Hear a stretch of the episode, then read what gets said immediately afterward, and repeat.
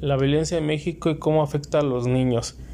En presente proyecto pretende analizar y exponer los números y estadísticas que demuestran que el problema del narcomenudeo afecta de sobremanera a nuestro país. Las estadísticas muestran que hay más de 30.000 niños huérfanos en el país que perdieron a uno o a dos de sus padres en asesinatos llevados a cabo por venganzas, ajuste de cuentas, confusiones o porque se encontraban en el medio de la persecución. De estos niños ninguno es atendido como se debería. Sus circunstancias son desde lo solo esperar el día que sus padres lleguen hasta que el niño que gracias a la intervención de alguna u otra persona hoy es atendido en un orfanatorio.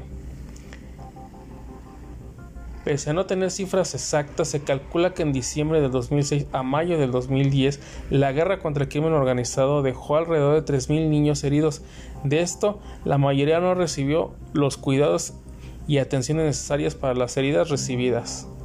Los que recibieron, un 17% fue dado de alta sin ninguna complicación y un 37% volvieron a su estilo de vida sin mayor complicación. Sin embargo, hay un número de niños que mueren porque no reciben la atención necesaria, ya sea porque los servicios médicos no llegan, porque la familia no tiene seguro o dinero para poder hacerse cargo de los gastos o simplemente en esa entidad ni servicios de salud tienen.